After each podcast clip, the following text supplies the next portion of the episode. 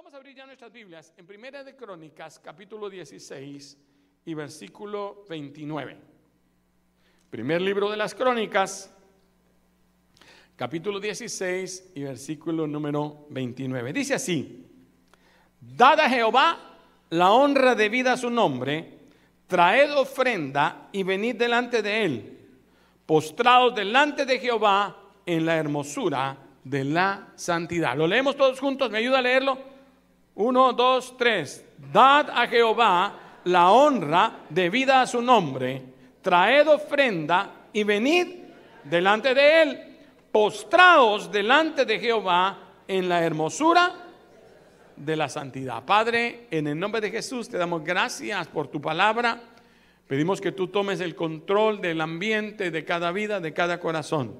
Señor, que tú hables a cada uno, que nadie salga sin una respuesta en su corazón.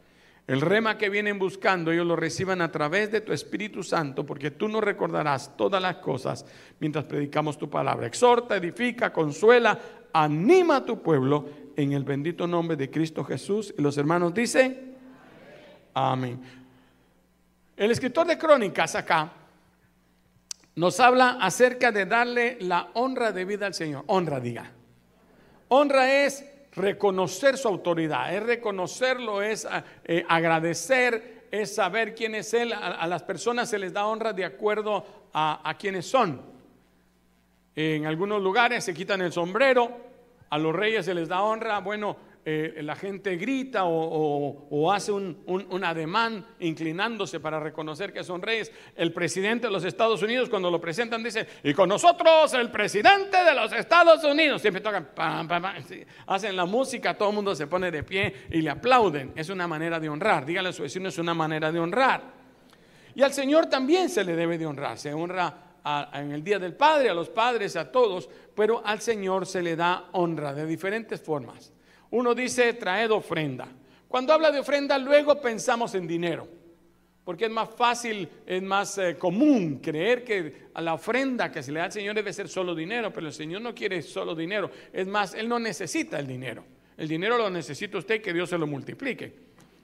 Pero la realidad es que Dios quiere la honra debida a su nombre. Él pide que le reconozcamos. Cuando tú das para Él, tú lo estás honrando.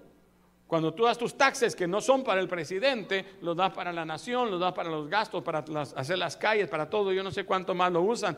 Algunos recibieron bien contentos los cheques que nos estuvieron enviando. ¿Sí? Todo eso es, es, producto de lo mismo, pero nosotros estamos honrando esta nación cuando hacemos esas cosas. Y Dios quiere su honra, que se le reconozca, que le dé su tiempo. Dios quiere tiempo. Es más, Él escogió un día nosotros cada vez lo cortamos, ahora es de una hora, hora y media. Bueno, ya fui el domingo, ya cumplí los demás. Pero la verdad es que la Biblia dice, seis días trabajarás y el séptimo será dedicado a Jehová. O sea, el Señor quiere un día para Él también que nos acordemos de Él y qué bueno que usted vino. Dele la mano a su vecino y dígale, qué bueno que viniste a buscar al Señor. Y yo quiero entonces hablarle de la alabanza que le damos al Señor, cuando realmente es la alabanza para el Señor y cuando decimos que es alabanza, pero Dios no la recibe. ¿Cómo así? Dios tiene el derecho de no recibir la alabanza que Él no está de acuerdo a su gusto. ¿Cómo así, hermano? O sea, que Dios le voy a hablar a Dios y Dios no me va a oír. Sí, exactamente es lo que yo quiero probarle hoy con la escritura. Hace algunos años surgió un grupo en mi tierra que se llamaba los, los Niños de Dios. Era un grupo, la, mayoría eran jóvenes, muy jovencitos, casi saliendo de la pubertad, eran los jovencitos que andaban en las calles, andaban repartiendo trataditos, unos trataditos meros raros, eran diferentes a todos los de las iglesias, y bajo la cruz o bajo la idea de que eran cristianos, juntaban jóvenes y hacían una reunión muy fuerte de rock, de alabanza, eh, eh, eh, ellos promulgaban lo que se llamaba en ese tiempo el amor libre, hagamos el amor y no la guerra. ¿Sí? Y al terminar su reunión, entonces comenzaban todos a mostrarse amor. ¿Sí? Tan, tan libre su amor que terminaban en orgías, en pecados carnales, eh, atentaron contra la moral de nuestra nación y tuvieron que irlos cerrando, los cancelaron, porque ellos se pasaban en sus muestras de amor. ¿ya? Pero eh, ellos terminaban su alabanza y después se dedicaban a, a hacer sus orgías. Pero podemos nosotros imaginarnos si Dios recibiría esa ofrenda de alabanza, ¿sí? Sabiendo que perfectamente lo que van a hacer al terminar la reunión. ¿Qué sería lo que realmente atraía a esos jóvenes? ¿Qué estaban pensando mientras decían que estaban alabando? ¿O hasta dónde realmente eran muchos de ellos sinceros o no? Yo no sé. Dios sabe perfectamente lo que tú haces después de adorarle. Dígale a su vecino, Dios te conoce. ¿Sí? Dios sabe y conoce tu estilo de vida. Sabe si realmente eres eh, apartado para Él o, eres una imagen aquí y otra imagen afuera, si eres opuesto al diseño ordenado por Dios, si realmente somos cristianos. En mi tiempo le decían, tú eres cristiano con tenis, le decían a uno. Ahora pues ya todos andamos de tenis, pero le decían, ¿cómo así? Que no eres de verdad, eres eh, de los de la secreta. Sí, como aquella jovencita que se fue a Europa seis meses y cuando regresó le dijeron, ¿no tuviste problemas con que eras cristiana? No, ni se dieron cuenta. Pues de ninguna manera Dios va a aceptar una ofrenda de labios así, aunque la gente parezca buena gente. No se trata de parecer, se trata de ser. Dígale a su vecino, no se trata de parecer, se trata de ser. Aunque esos cantos sean en el nombre de Jesús, aunque esos cantos puedan ser versos de la escritura con música para cantarle a Dios, ¿sí? Esa ofrenda no sería de ninguna manera aceptable a Dios porque su vida está completamente contraria a la palabra de Dios. No puede Dios bajar sus normas. Supongamos por un momento que, ellos fueran sinceros. Ay, no, ellos eran sinceros y al final se, se querían mostrar el amor puro. ¿sí? Está, Dios no está obligado a bajar las normas que Él mismo ha establecido en las escrituras solo por el hecho de que ellos digan que son sinceros. ¿Cuánto me están entendiendo lo que quiero hacer? Dios no lo va a hacer. Él jamás rebajará las normas solamente porque nosotros seamos sinceros o realmente digamos que estamos sinceramente equivocados.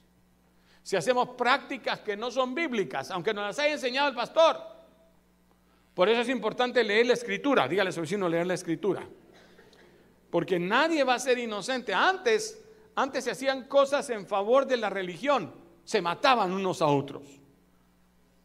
En el mero principio, cuando no existía la Biblia, la Biblia era prohibido leerla. Solo en los monasterios se podía tener libros. Gente se hacía monja solo para poder tener acceso a, poder leer la Biblia, porque al que le encontraban porciones de la Biblia de alguna manera, decían que era brujo. Si lo encontraban orando, lo acusaban de brujería, le amarraban una piedra de molino en el cuello y lo tiraban en un río. Y se quedaban viendo que si se hundía. Y si ese hombre lograba salir, lo agarraban y decían, este es brujo, y lo quemaban. Y si no salía, decían, ups, no era brujo. Pero así, en el nombre de la religión se hicieron muchas cosas. Se mató gente guardando lugares santos. Perseguían a otros eh, eh, eh, en, nombre de la religión. Cosas que Dios jamás había aprobado y que Dios no recibió. Así también, si nosotros violamos lo establecido en las escrituras, aún para presentar nuestras ofrendas delante de Dios, Dios no va a recibir el diezmo de lo robado. ¿Cuántos me están siguiendo? Dios no va a recibir el diezmo del pecado. Así también, si nosotros violamos lo establecido, Dios no lo va a recibir de nuestra mano. Él jamás se rebajará sus normas, aunque estemos equivocados, ya lo dije. Pero además de ser sinceros, tenemos que conocer cuál es la manera, los ingredientes que deben ser incluidos en nuestra alabanza. ¿Qué Dios espera de mí? Que mi alabanza realmente llegue al trono de Dios. ¿Cuántos quieren llegar al trono de Dios? Que sea agradable, que tenga olor grato delante del Señor. Debemos comprender que aunque tengamos un canto suave, tocado con una música rítmica muy suave, no necesariamente está agradando a Dios. Porque no se trata de ritmo, no se trata de música, no se trata de notas, no se trata ni de cantantes ni de estilo. Se trata de corazones. Dios busca adoradores. ¿Cómo? Que ese canto salga de espíritu y verdad. No de voz, no para que me oigan, no nada más porque esas sí me gustan. Cuando cantan las alegres, esas sí me gustan, hermano. Cuando ahí va, vamos a cantar. Ay, hermano, esas canciones me gustan. Pero cuando vienen, me dice un hermano, cuando vienen las tristes, a mí no me gusta, hermano. No son tristes, son de adoración. ¿Cuántos me están siguiendo? ¿Sí? Pero tan pronto viole los requerimientos de Dios, esa ofrenda se ensucia, no va a ser aceptada. Y yo quiero darle algunos ejemplos. Uno de ellos y una de las razones por las cuales nosotros debemos eh, asegurarnos de pedir perdón y de perdonar. Diga pedir perdón y perdonar. Apartarnos de nuestros pecados delante de Dios cuando venimos al altar de Dios. Ya le voy a explicar un poquito de ello. Pero quiero leer con usted San Mateo capítulo 5 y versículo número 23 y 24. Oiga lo que la escritura dice. Por tanto, si traes tu ofrenda al altar, en el altar, y ahí te acuerdas que tu hermano tiene algo contra ti. Para un momento, para volver a aclarar, no está hablando de la ofrenda económica, está hablando de su ofrenda de tiempo, está hablando de su ofrenda de alabanza. ¿Cuántos traen ofrenda de alabanza? ¿Qué dice el libro de los Hebreos? Dice que nosotros ya no tenemos un sacrificio, ya no matamos una ovejita, sino los sacrificios de Dios son el corazón contrito y humillado, fruto de labios que confiesan su nombre. Diga fruto de labios. ¿Cuál es el fruto de los labios? Palabras. Se me ofrenda ahora, mi ovejota, es cuántas palabras yo le doy al Señor. Hay un misterio en la palabra porque es la palabra la que hace la obra, es la palabra la que cambia. Jesús dijo, Mis, tus palabras son espíritu y son vida. Hay un misterio, pero Dios quiere que con sus palabras, diga con sus palabras, no solo con su mente, porque hay gente, ah, no, yo adoro al Señor, pero con mis ojos. Y la niña de los ojos es la que baila nada más. no, no, el Señor quiere de nosotros expresiones. Una de nuestros labios, diga de nuestros labios. Fruto de labios. Luego quiere también corporales, que levantemos nuestras manos, que adoremos al Señor, que brinquemos, que haya diferentes instrumentos. Todo eso es bíblico. Es la manera que Dios quiere que lo hagamos. Pero cuando lo traemos, cuando venimos a la iglesia a adorar a Dios, a cumplir con el Señor si quiere, Él te pregunta, ¿tienes algo tu hermano contra ti? Porque si no es mejor que te regreses y te arregles primero con Él y luego traigas tu ofrenda. Porque si no la ofrenda no va a subir. ¿Por qué hermano yo ofrendo y no me, no me multiplica como ustedes dicen? Porque tu ofrenda no fue recibida por algo. Por eso le dice a los esposos, maridos, tratad a vuestras mujeres como vaso más frágil para que vuestras oraciones no tengan estorbo. Así que maridos hay que tratar bien a las esposas. Mira cómo gritaron las mujeres en el otro servicio. Y les tuve que decir, y las mujeres deben respetar a su marido. Dice también la Biblia. Ahí los hombres fueron los que gritaron. ¿Para qué? Para que haya comunión. A los dos nos dice que tenemos que poner una parte, estar en, afinidad. Porque quiera que no en los hogares siempre hay cositas que no estamos de acuerdo. Que a mí me gusta azul y a ti rojo. Que por qué se te olvidó decirme. ¿Sí? ¿Cuántas cosas pasan a diario en nuestros hogares? Entonces tenemos que arreglarnos, diga arreglarnos. Porque no hay perfecto ni a uno. Nosotros decimos, pero ¿cómo yo voy a venir a presentar una oración al Señor en santidad? Bueno, hay que arreglarnos. Todos necesitamos ser arreglados. Jesús se lo enseñó a sus discípulos el último día que Él estuvo con ellos. El día de la Santa Cena les enseñó acerca del pan y de la copa, les enseñó que eso lo hicieran y lo siguiéramos haciendo hasta hoy para recordar su resurrección. Pero después de eso, Él se amarró una toalla y empezó a lavar los pies de ellos. Se puso en la condición del siervo más eh, eh, pequeño de las casas, el esclavito más pequeño, a ese se le contrataba, así como hoy lo primero que hacen en un súper es eh, llevar las carretas de un lado a otro. Así como en un trabajo se empieza, bueno, lo que vas a hacer es limpiar aquí, recoger la basura, y poco a poco pueden ir ascendiendo hasta llegar a gerentes. Gloria a Dios, en este país se puede. ¿Sí? Pues así era también allá. El siervo más Vilo, más pequeño de los siervos, era el que limpiaba los pies de los visitantes. Porque la gente cuando entraba de la calle traía olor a calle. y la calle estaba repleta de años y años de ovejas, de vacas, de, de mulas, de caballos, de, de jirafas. Ah, bueno, no, jirafas no pasaban, ¿eh? dromedarios. Y entonces llegaban sus pies todos sucios. Entonces buscaban quién hacía ese trabajo. En mi tierra, los niñitos chiquitos lo primero que hacen es ser lustradores. Boleadores dicen en México, ¿no? Ahí anda, le voy a los zapatos, le voy a los zapatos. Ni chiquitito con su, con su, ahí están con su Pues así empezaba y Jesús se hizo el más pequeño. Que, que Pedro no quiso humillar a Jesús y le dijo, tú no me vas a lavar los pies a mí jamás, yo te los lavaría a ti. Le dijo, Pedro, si no te lavo los pies, no tendrás parte conmigo. Entonces Pedro, que era un dulce, después de haberle dicho jamás, dijo, ay no, entonces Señor, lávame la cabeza y el cuello y todo, y detrás de las orejas. Y el Señor le dijo, no, no, no, no, no, pero tan lindo Pedro, tan humilde, ¿verdad? Sí. Eh, pero entonces le dijo el Señor, no, no, tú no necesitas más que los pies.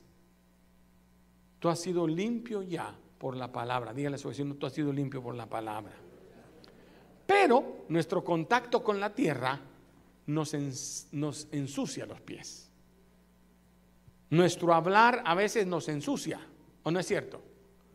La televisión, a veces el cine, eh, la calle misma, cuando vamos por la calle nos, nos, contaminamos, las pláticas en los trabajos, en los compañeros, a veces en las reuniones que tenemos que ir, y a veces porque se nos da la gana.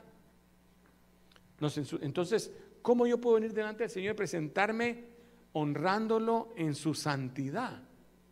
Es usted cada oración le empieza poniéndose a cuentas con Dios.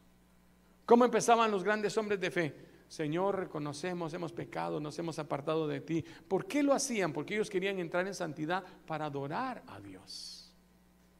Hermanos, que toda la gente en las iglesias eh, también son igual que nosotros. Es cierto. Solo que la iglesia es el hospital de los pecadores. ¿Cuánto me están siguiendo? ¿A qué van los enfermos al hospital? A ser sanados. ¿A qué vienen los pecadores a la iglesia? A ser sanados. Claro. Voltea a su vecino dígale, tú eres pecador. Pero contéstele, pero estoy siendo sanado por la sangre de Cristo. Porque, mire, Pedro dijo, hijitos, si alguno lo hubiera alcanzado el pecado, abogado tenemos con el Padre, Cristo Jesús, y la sangre de Jesucristo su Hijo nos limpia de todo pecado. Diga, de todo pecado. Nos limpia de todo pecado. O sea, sí, nosotros sí necesitamos. A veces nosotros pensamos que los líderes son perfectos.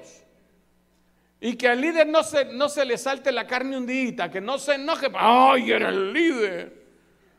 ¿Cómo es posible que un líder, yo sí, pero un líder, si él es tan, tan carne como usted, si no pedís que al líder y se va a dar cuenta que grita. Perdonen los líderes, pero necesitamos probar que son carne. Pero la diferencia la hace en que nosotros somos santificados. ¿Cuánto me están siguiendo? Ahora entonces dice Jesús, pero cuando vengan a la casa de Dios, cuando traigan su ofrenda, la que sea, Después vamos a ver el motivo de la ofrenda, porque no todas las ofrendas las recibe el Señor. No todas las personas lo que le damos en tiempo, no todo lo que le damos en, esfuerzo, en dinero, Dios lo recibe. Pero en este caso dice, la adoración no es un acto, es una vida. ¿Cómo así? Dios lo primero que ve es tu corazón. Cuando levantaron a, a David, Llegó el, profeta y dijo, voy a ungir al que Dios ha escogido. Es un hijo de Isaí. Y tenía muchos. Siete si no estoy mal. Él era el más chiquito. Y empiezan por el más grande. Y vio al más grande que era güero de ojos azules. American Citizen. Y entonces desde que lo miran más alto que todos, guapo, esbelto, Dice que dijo, wow, qué rey el que se escogió Dios, hoy sí se mandó y rompió el cuerno para ungirle. Dijo, no, él no es. Porque tú juzgas lo que ves, pero Dios conoce. Ah. Entonces cuando venimos a la casa de Dios, no importa qué le traigamos, si es nuestra adoración. ¿Cuántos adoran al Señor? Levante sus manos y dígale, yo te adoro, Señor. Bueno, es una manera de adorar. Otra vez, a veces damos ofrenda de palmas, ¿no es cierto? Sí. A veces serán ofrendas de paz, ofrendas de amor, ofrendas de fe, yo no sé, económicas quizás. Cualquiera que esa sea nuestro tiempo para el Señor, tenemos que hacerlo en santidad para el Señor. El diablo es muy astuto y si no puede quitar las ofrendas de tus manos o hacerte que no la tengas que dar, porque hay gente ah, no, ya ni voy a la iglesia. Porque piensan que al Señor les, le, están pagando con venir a la iglesia. Así que uno viene a la iglesia a sanarse, a liberarse, ¿o no es cierto? Que usted dijera, ay, ya no voy donde el doctor. ¿Quién pierde? ¿Ah? El enfermo se muere. Ay, no, yo ya a los hospitales sí que no voy. Bueno, entonces vas a ir al cementerio. What do you want? Que usted, que, si me doy a entender, yo ya no voy a la iglesia. Como que la, pero cuando le damos al Señor con todo nuestro corazón, Él lo recibe. Ahora, Nadab y Abiú eran dos sacerdotes, hijos de, de ah, Aarón, que quisieron presentar una ofrenda que no era la que Dios pedía. Quiero leer con ustedes Levítico 10, 1, 2, dice, Levítico, ok. Nadab y Abiú, hijos de Aarón, por los que no lo han leído, tomaron cada uno un incensario, donde se mete el incienso porque eran sacerdotes, y pusieron ellos el fuego, sobre el cual pusieron ya incienso y lo ofrecieron delante de Jehová fuego extraño. El fuego debía de venir de Dios, no ponerlo ellos. Eso era lo sobrenatural de la ofrenda. Fuego extraño que él nunca les mandó. Y salió fuego de delante de Jehová y los quemó y murieron delante de Jehová. ¿Qué venían trayendo ellos? Una ofrenda haciendo su trabajo del sacerdocio, solo que no lo hicieron como Dios decía.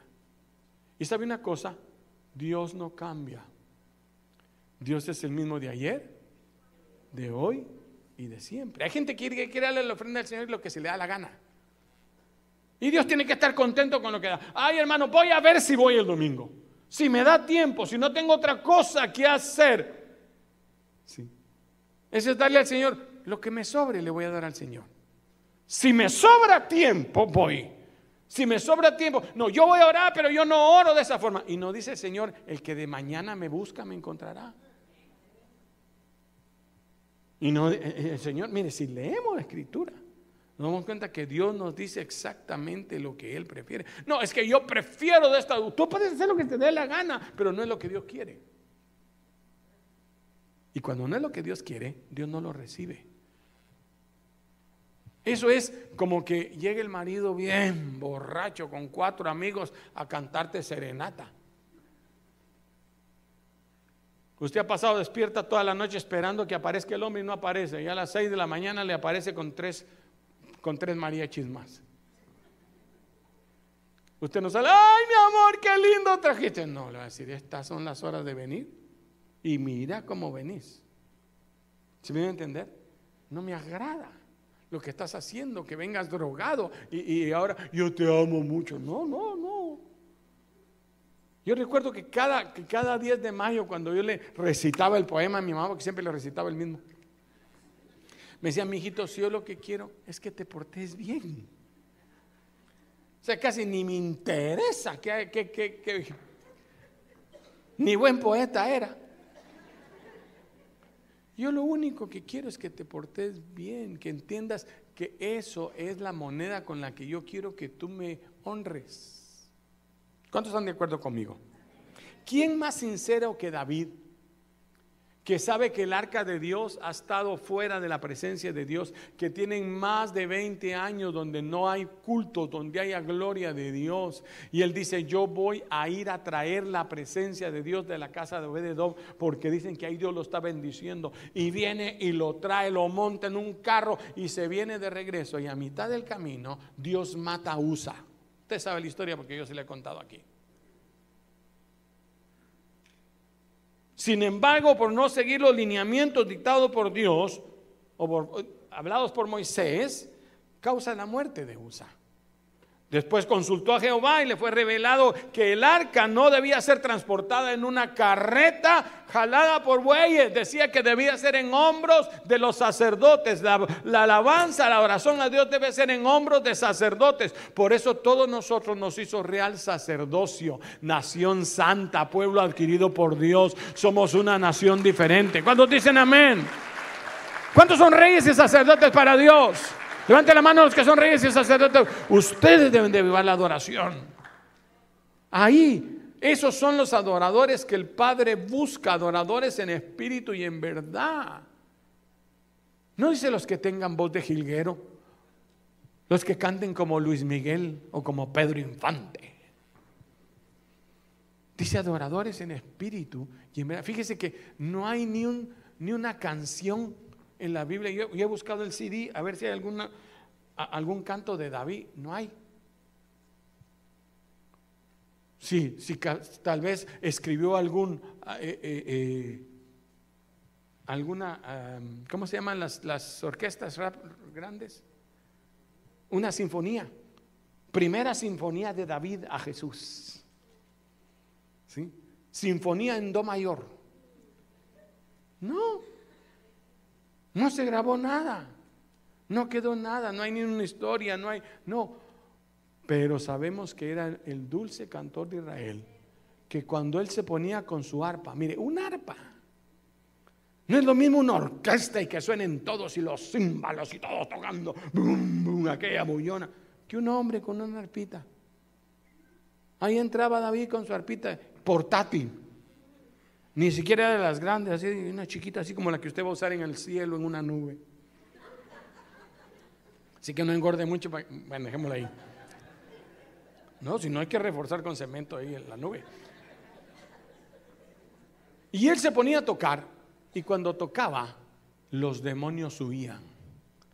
Venía alivio sobre el rey. La gente sabía, dijeron, no, no, David es un hombre, hijo de Isaí, es obediente, es amoroso, es hermoso y sabe tocar.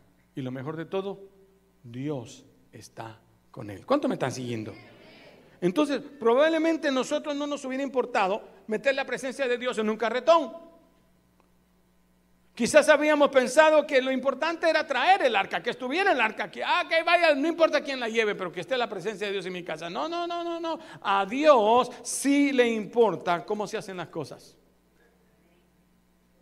Hay requerimientos específicos de las escrituras que no se pueden violar. Diga que no se pueden violar. De Génesis a Apocalipsis encontramos infinidad de ejemplos. La idea de cargar el arca en, una carreta con bueyes fuera, era de los filisteos. Ellos le copiaron el estilo a los filisteos y pusieron la carreta y a Dios no le gustó. A Dios no le gusta copiarle a los reyes, a los dioses de los filisteos. Dios es Dios, diga Dios es Dios. ¿Verdad que a nadie le gusta que lo llamen como llamaban al otro novio? ¿Eh? ¿Y cómo le decías a tu novia? ¿Le decías igual que a mí? No, no, a ti te digo diferente. Pues estaba aquella canción, las, las palabras de amor que se repiten no pueden ser iguales. Yo las invento. El mismo sonido tendrán todas, pero estas son para ti. Así me quitaba yo el clavo con alguien, pero no nos equivoquemos, la, sinceridad no es suficiente. Déjeme probarse, porque no, hermano, si puede ser sincero, está cantando una canción ahí medio mundana. no, no, no, no le copia al mundo, a Dios no le agrada. Ahora se quieren hacer los conciertos iguales que al mundo para que los cristianos vayan. Entonces se trata de multitud y no de santidad. No se trata de honrar al Rey de Reyes y Señor de Señores. Que venga el mariachi borracho con tal de que esté. No.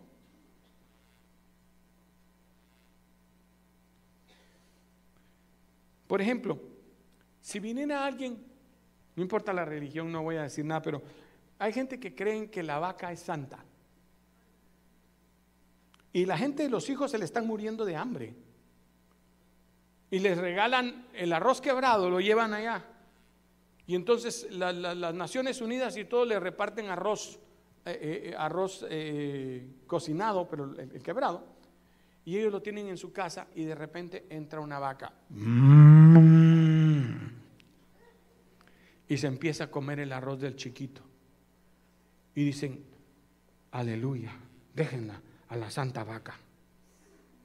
Y que él dijera, oh santa vaca, con toda mi sinceridad dándote mi comida, dame salvación. ¿Es sincero o no es sincero? ¿Y la vaca le irá a dar salvación? O sea que hay mucha gente sincera en el infierno. La Biblia literalmente dice, Hechos 4:12 si lo tienes, no hay otro nombre debajo del cielo dado a los hombres en quienes podamos ser salvos, sino en el nombre de Jesús. Sí, pero es que yo creo, hermano, no puede ser, todos los caminos llevan a Roma. Será Roma, pero al cielo solo en el nombre de Jesús. Sí, hermano, pero yo pienso, no me importa que usted piensa, que Dios dice es lo que importa. Basado en estos pasajes y muchos otros, no importa qué tan sincero pueda ser una persona, si su ofrenda no es presentada, si lo que tú le vas a dar al Señor no es de acuerdo con las escrituras, eh, si es una copia de los filisteos, Dios no la va a recibir. Pero es que es con una buena intención, es para que vengan los muchachos y por eso les hacemos. Mire, una vez un grupo de hermanos, allá, hace muchos años, se empezaron a juntar y que vamos a hacer rock. No tengo nada en contra de, ningún, de ninguna especie de sonido, pero ellos escogieron que era el rock. Y que íbamos a hacer rock bien pesado, hermano. A, y copiaban todos los estilos del último grupo de rock que había. Y claro, se les llenó de rock y de marihuanos y, de, y terminaron todos fumando marihuana y se fueron jóvenes de la iglesia. Pero es que así los queríamos atraer, hermano. Sí, pero Dios no se mueve ¿eh? como el mundo se mueve. Es más, dice que la amistad con el mundo es enemistad con Dios. No estoy en contra de nada ni de nadie. No estoy, eh, no es una piedrábola. Usted va a aprender, yo no tiro piedrábolas. Si le cae, qué bueno. Esa viene del cielo. Yo nunca tiro piedrábolas. ¿Ya? Pero lo que quiero es que entendamos que Dios conoce nuestro corazón. Veamos algunos ejemplos rápidamente. Solo que ya hay alguien ahí, pero... La ofrenda de Caín.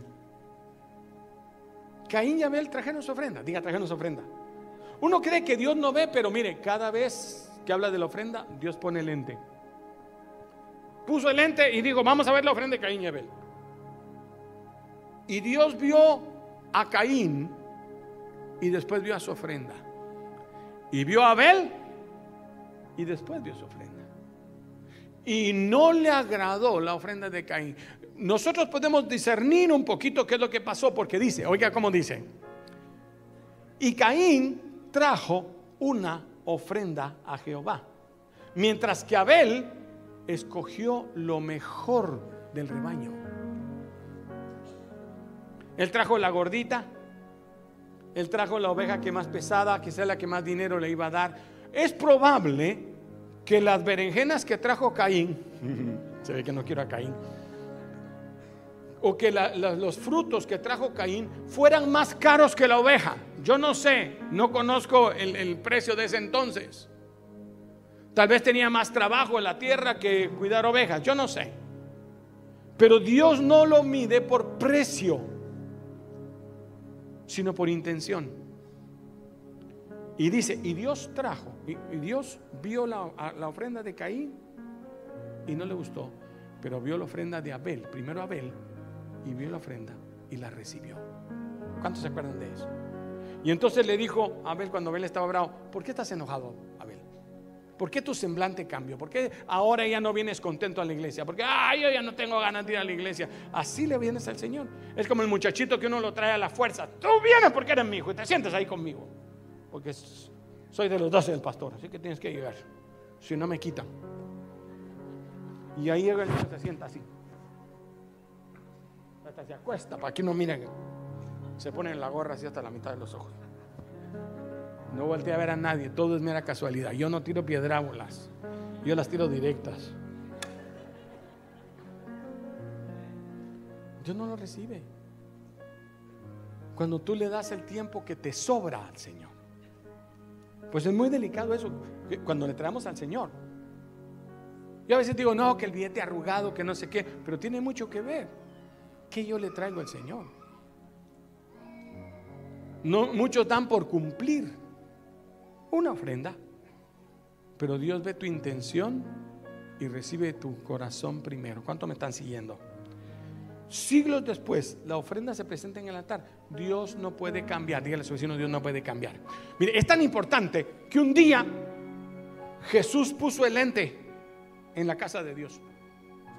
Y dijo, vengan, vénganse. Dijo a los muchachos, vénganse, se van a sentar conmigo aquí adelante. Adelante, ¿qué, nos van a honrar o qué? Los senté en primera fila a los doce.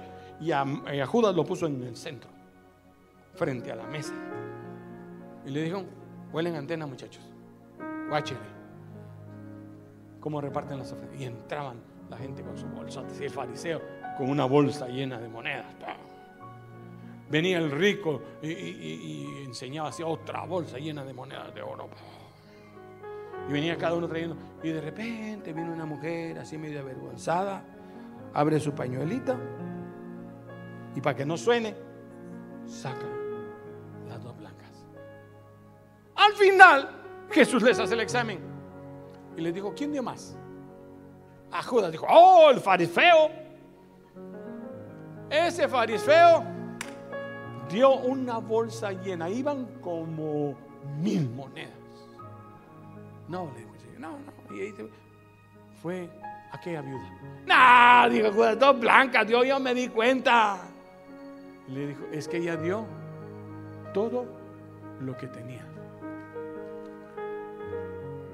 ¿Cuántas veces damos lo que sobra? No voy a recoger ofrenda a nadie, esa angustia. No, no es mi intención recoger ofrenda. Bueno sería. Pero cuando le traemos al Señor, no hablo de ofrenda económica, nuestro corazón, ¿con qué intención vienes? Un hermano me decía, mire, yo cito a mis trabajadores el domingo que les voy a dar el cheque en la iglesia para que vengan a la iglesia. Qué bueno, aunque su intención no fue venir a la iglesia, Esperamos echarles la red y que se queden. Pero ellos no les vale porque no trajeron el corazón, ellos venían por el cheque. Otros venían por la novia. Otros venían por el adulterio, porque andan buscando otro pecado. Otros ofrendan para que los miren.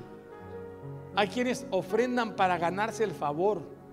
Un hermano se atrevió a decirme una vez, hermano, mire, ¿Cuánto tengo que dar yo para ser de su equipo? Me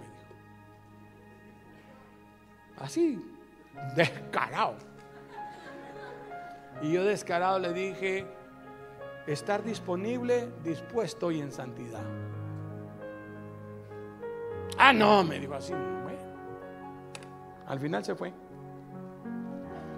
Pero hay veces que Dios no recibe nuestra ofrenda. En Éxodo 15 vemos que los israelitas cruzan el Mar Rojo. Y hoy que lo estaba leyendo dije, wow, si esa canción tan linda es esa que dice que el caballo y el jinete eh, cayeron en el mar. Bueno, de ahí lo sacaron, es María que estaba cantando un salmo hermoso. Pero dice al final de ese salmo lo siguiente, Éxodo 15, el final de Éxodo, perdón. Que llegaron a Mara, después de estar cantando, brincando y alabando, y no pudieron beber las aguas de Mara porque eran amargas, por eso le pusieron Mara. Entonces el pueblo murmuró contra Moisés y dijo, ¿qué hemos de beber este Moisés en que nos viene a meter? Refiriéndose a eso, el apóstol San Pablo le escribió a los corintios y les dice, no murmuren como esos murmuraron y perecieron por el destructor. Estas cosas les aconteció como ejemplo y están escritas para amonestarnos a nosotros, a quienes han alcanzado los fines de los siglos. ¿Quiénes han alcanzado los fines de los siglos? Nosotros. Ay, hermano, ya el Señor viene y esto ya se está poniendo tremendo. Ya está igual que los días de Sodoma y Gomorra. Todos estamos de acuerdo con que ya estamos viendo finales de los tiempos, ¿no? Esta palabra es para nosotros. Nos pusieron un telegrama en Corintios Dijeron, esto es por ejemplo para que los de Maranata en el año 2023 tengan el ejemplo. Que el pueblo comenzó a murmurar y entonces Dios los desechó.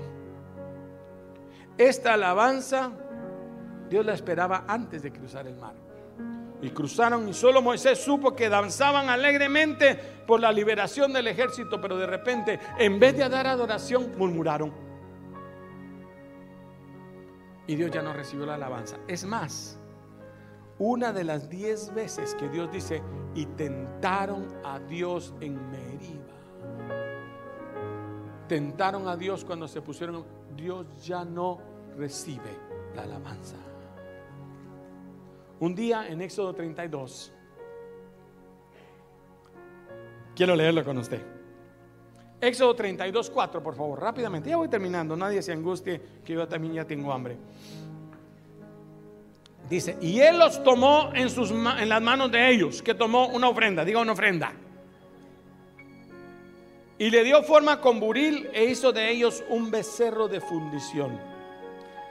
Entonces dijeron Israel, estos son tus dioses que te sacaron de la tierra de Egipto. Y vinieron esto Aarón, y viendo esto Aarón, edificó un altar delante del becerro y pregoró a Aarón y dijo, mañana, léalo, mañana será fiesta para quién?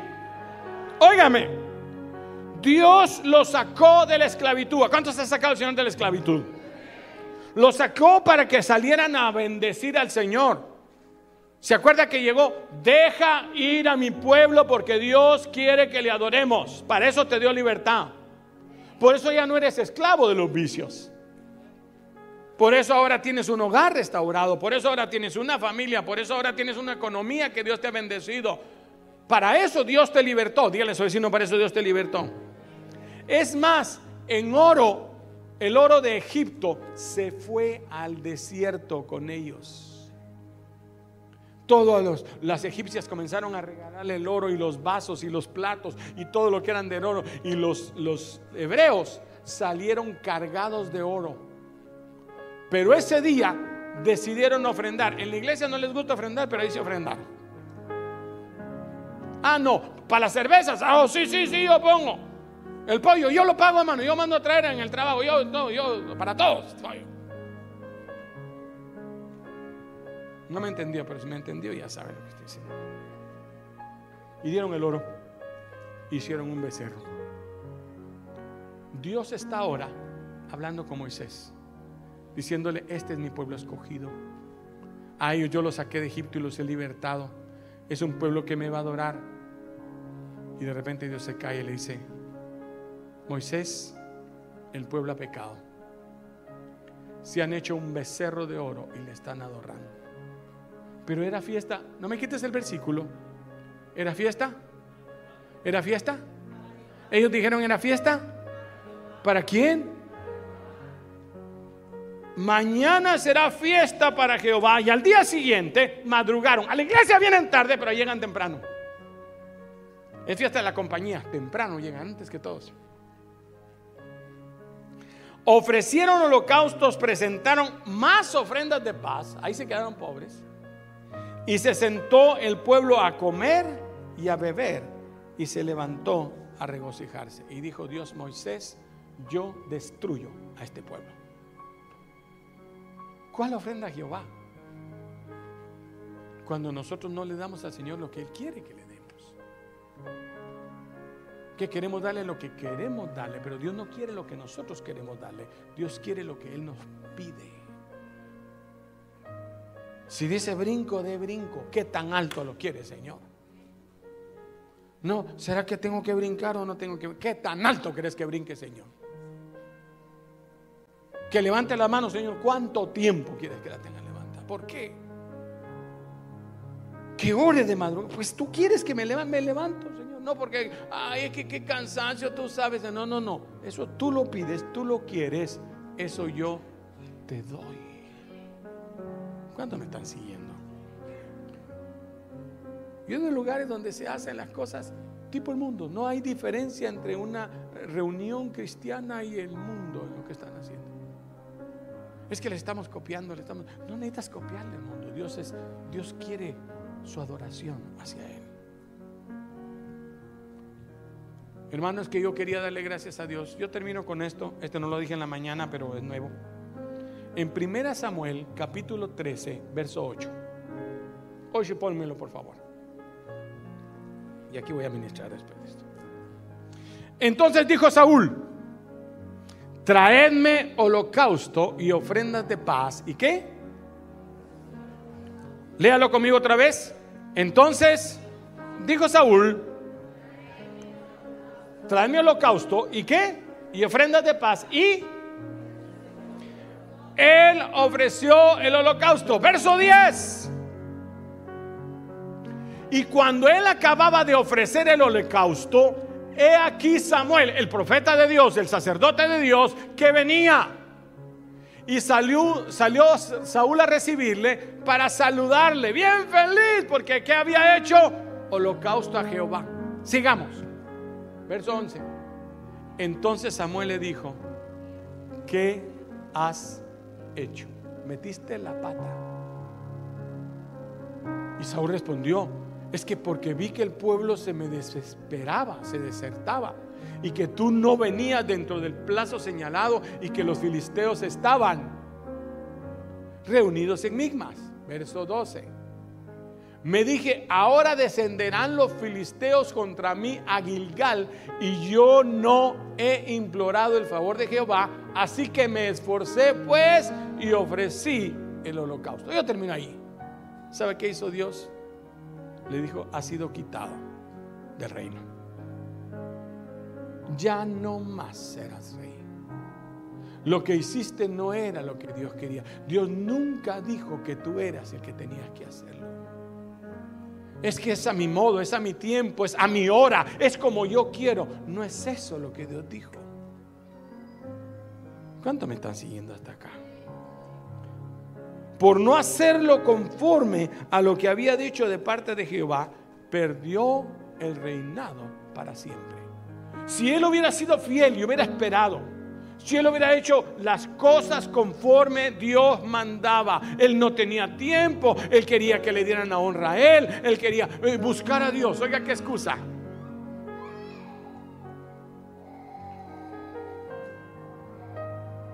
Sorry. Si él hubiera sido fiel, cuando hubieran clamado a Jesús, le hubieran dicho, Jesús, le decían, hijo de David, ten misericordia. Hubieran dicho, Jesús, hijo de Saúl, ten misericordia de mí. Perdió su posición eternamente Saúl por no hacer lo que a Dios le agrada. Yo quiero que cierre sus ojos, por favor. En Primera de Crónicas, Dios no acepta la gran fiesta de alabanza que se ofreció, aún con júbilo con danza. La presencia de Dios no estuvo ahí. Porque hay gente que quiere darle a Dios lo que le sobra. No importa cuánto, y me refiero a tiempo, me refiero a dinero, me refiero a esfuerzo. Si puedo, lo hago. Si tengo tiempo, eh, tengo otras cosas más importantes, tengo que ir a lavar la ropa. Es más importante, tengo que dormir porque estoy cansado. No, e, e, es, importante lo que tengo que hacer. Es un trabajito al lado que me salió y no quiero dormirme muy tarde. Más importante. Ni una novia soportaría eso. Y queremos que Dios reciba nuestra adoración. Pero el Señor dice, dame, hijo mío, tu corazón y miren tus ojos por mis caminos. En Isaías 1, Dios le tiene que decir al pueblo, ¿para qué me sirve, dice Jehová, vuestros sacrificios? Yo estoy hastiado de los carneros, del cebo de animales gordos. No quiero sangre de bueyes, ni de ovejas, ni machos cabríos. Usted lo puede leer en su casa. Quien demanda esto de vuestras manos cuando venís a presentarlo delante de mí para hollar mis atrios, no me traigan vanas ofrendas. El incienso me es abominación, aun sus lunas nuevas y el día de reposo. Aún vuestras fiestas solemnes me son aborrecidas. Cansado estoy y no voy a soportarlo. Él dice, no oiré muchas oraciones no te voy a escuchar. Porque tú quieres darme solo lo que me quieres dar cuando me lo quieres dar. Cuando necesitas de mí, eres como las concubinas que vienen a buscarme solo para pedir favores. Dios quería que quitaran las obras de iniquidad delante de sus ojos. Santifícate primero, entrégame el corazón. Que yo sea el más importante en tu vida y entonces recibiré de ti lo que quieras. Lo que pasó con Caín y Abel pasa hoy. Tú me traes eso que te sobra. Yo quiero lo mejor de ti. Él te lo va a multiplicar de cualquier manera.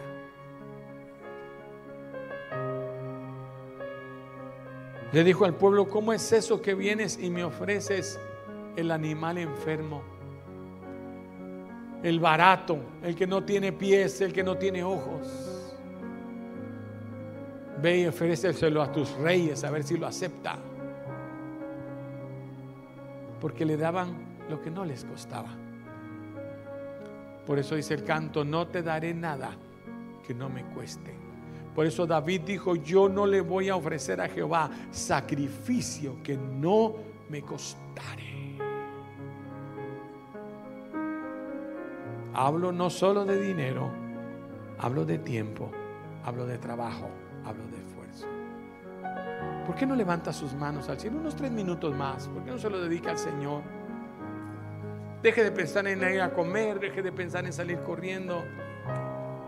Y dígale, Señor, yo lo que quiero es adorarte.